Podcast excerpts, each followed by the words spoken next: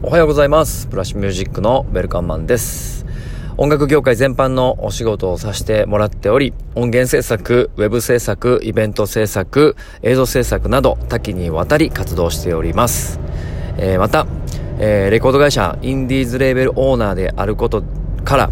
えーインディーズのアーティストの活動サポートや、えーライセンス周りの管理なども行っております。日本人初のグラミー賞主要4部門ノミネートそして、えー受賞されるプロジェクトメンバーであることを夢見て日々活動しています。はい。ということで、えっと天気がねちょっと悪くなってきましたが、えー気温はあのしっかり保ててるっていうかそこまで寒くないので、えー過ごしやすいですね。僕自身はあの夏大好きなのでえっ、とこう冬の寒いやつよりかね、ぼーっとしてる夏の暑い感じが好きなので、えー、待ちわびてます。はい。ということで、えー今日も2つのテーマに沿って話していきたいと思いますが、えーまず、そうですね、ニュース関係で気になったことあったかな昨日はね、あのー本当にあのタスクとの戦いで、あまりこう情報収集することがそこまでできてなくて、あのそうですね、本当にもう、休憩、昼、昼休憩、本当にちょっとして、お弁当食べたぐらいで、あのーひたすら、ひたすらパソコンに向かってるというね、状況でございました。で、そうですね、なんか一つ、えっと、今ピックアップしようかなと思ったのを、ジャストアイデアで思いついたんですが、あの、オンラインでの会議が増えたりとか、えっ、と、オンラインでの音楽配信が増えてきたりだとか、まあ、それに伴いサービスもいっぱい出てきましたよね。いわゆるプラットフォームと言われるものも、いっぱい出てきて、何が何だかわけわからないぞっていうことになってきていると思います。はい。で、えっ、と、音楽系の配信プラットフォームだと、この間、えっ、と、ミュージックスラッシュっていうね、もの、あと、ピアと、えっ、と、どこだったっけな、が、えっ、と、オンライン上でのチケット販売と放送し始めるっていうことと、あと、在庫っていうところですね。が、えっ、と、もともとチケット販売だったんですけど、オンラインのプラットフォームと生配信を付け加えましたね。で、インスタグラムが Uber Eats をリンクさせれるようになったりとか、まあ、いきなりね、やっぱオンラインでのビジネス展開が広く使われるということで、こぞって企業がね、あの、いろんな機能をローンチしてますね。Zoom も、えー一気に人気になったせいで、セキュリティの甘さが露呈され、えーもう一瞬で改善しにかかってますし、えー LINE もね、えっ、と、ビデオ通話のスキ、スキムが上がってきて、さらに使える機能が増えたと。まあ、そんなニュースばっかりですね。これいいことなんですよね。で、時代に合わせた流れになってきてるとは思うんですが、えーっと、ちょっとそこに関して僕も一つ調べておきたいなと思ったことがあったので、えーまた改めて、あの、YouTube か何か、えーブログか何かでレポーティングしようかなと思っています。えーっと、配信するクオリティですね。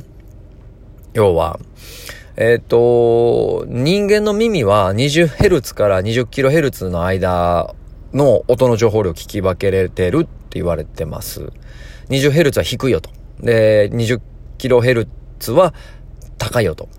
で、8キロ以上になってくると本当にもう耳が痛いような音が出てくる、きます。12キロ以上かな。で、逆に50ヘルツ以下は本当に気分が悪くなる量が出るので、まあこの辺もギリギリ、ギリギリ捉えれるのかなという感じです。で、えーっと、まあそんな中、えーっと、この音の聞き分けができる状況なんですけど、逆に、えーっと、音、音自体のデデータですね。音自体のデータはどれぐらいのスケールがあるのかっていうと、CD だと、えー、44.1kHz、要は、えっと、人間の耳の許容範囲を超えた再生能力があり、えデジタルなので、16ビットって言われる分解数で音の再生能力を持っています。えーまた細かくレポーティングしないといけませんが、DVD とかになると、えー24ビット 48kHz でさらに、えー分解度数が上がり、えー再生周波数帯域も広くなると。で、今現在、ワールドスタンダードになっているレコーディング規定が24ビット 96kHz なんですね。さらに再生能力があるぜっていうのが、まあ、えっ、ー、と、世界基準になっているレコーディングのスタンダードフォーマットです。で、えっ、ー、と、めちゃくちゃハイクオリティのものになってくると、32ビットまで、えー、分、えっ、ー、と、デジタルビット信号を細かくできるもの、えー、があったり、あと、1ビットって言われる、元々のこのビット数の計算式が全然違う仕組みの新しい、えっ、ー、と、高音質、えー、1ビット DAC、DAC って言われるやつかな？の仕組みが出てきたり、えー、あとは、えっと、192kHz までの再生能力を持つ機器が出てきたり、もう人間の耳はるかに超えた再生能力のあるものが、えー、っと、いっぱいハードウェアとして出てきてます。ただここが重要で、ハードウェアなので、えー、ソフトではないんですね。あソフトウェアもあるんですけど、オンライン上に対応してないので、結局それを再生できるハードがいるんですね。ソフト上、ソフトウェアが、クオリティがあるとはいえね。だからそういう意味で言うと、ソフトウェア上の再生能力をそのままオンライン化して、みんなの耳にスーパー高音質で届けれるよっていう仕組みは、今のとこ、このポピュラーな、えー、オンライン系のプラットフォームでは、まあ、ないと。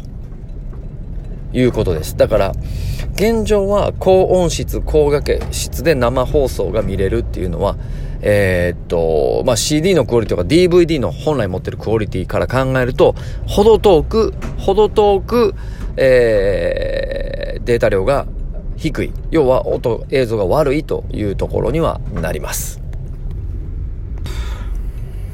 そうなんです。で、僕がここから、えー、っと、一つ大きな器具をしているのは、えもちろんね、5G になって高画質、高音質、えー、ができるようになってくるのはもう目に見えてることなんですけど、MP3 時代を生きてきた、えー、僕たち、僕は MP3 時代では生きてないんですけど、若者たち、僕よりも下の世代の人たちが、MP3 というまあ CD の情報量の10分の1以下の、えー、データ量を聞き、音楽がいいとか悪いとかいうことがあの、言ってたりとかね。要は、えっ、ー、と、一番僕のミュージックビジネスセッションでも言ってますが、まあ、耳が一番センシティブに情報収集ができるのではないかと言われている状況で、えー、データ量が悪いものを聞いて、えー、育つってことは、まあ、えっと、空気が読めるのか読めないのかとか、間が理解できるのか理解できてないのかとか、なんかもうちょっとこう、そこのクオリティが下がってくるのだなって思ってます。人の感情を読み解くのは目と耳だと思っているので、まあ行動ももちろんそうですが、まあそういうこう、対人関係のスキルみたいなものは、まあ世界的、人間どんどん下がってくるんだなってこ、なんとなく思っています。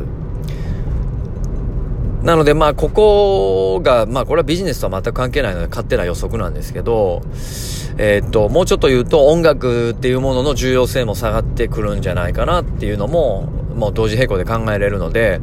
まあ僕らはそれを食い止めるがために、えー、カルチャー作っていかなあかんし、できるだけ高音質のものを、えー、っと、みんなに届けていかないといけないと。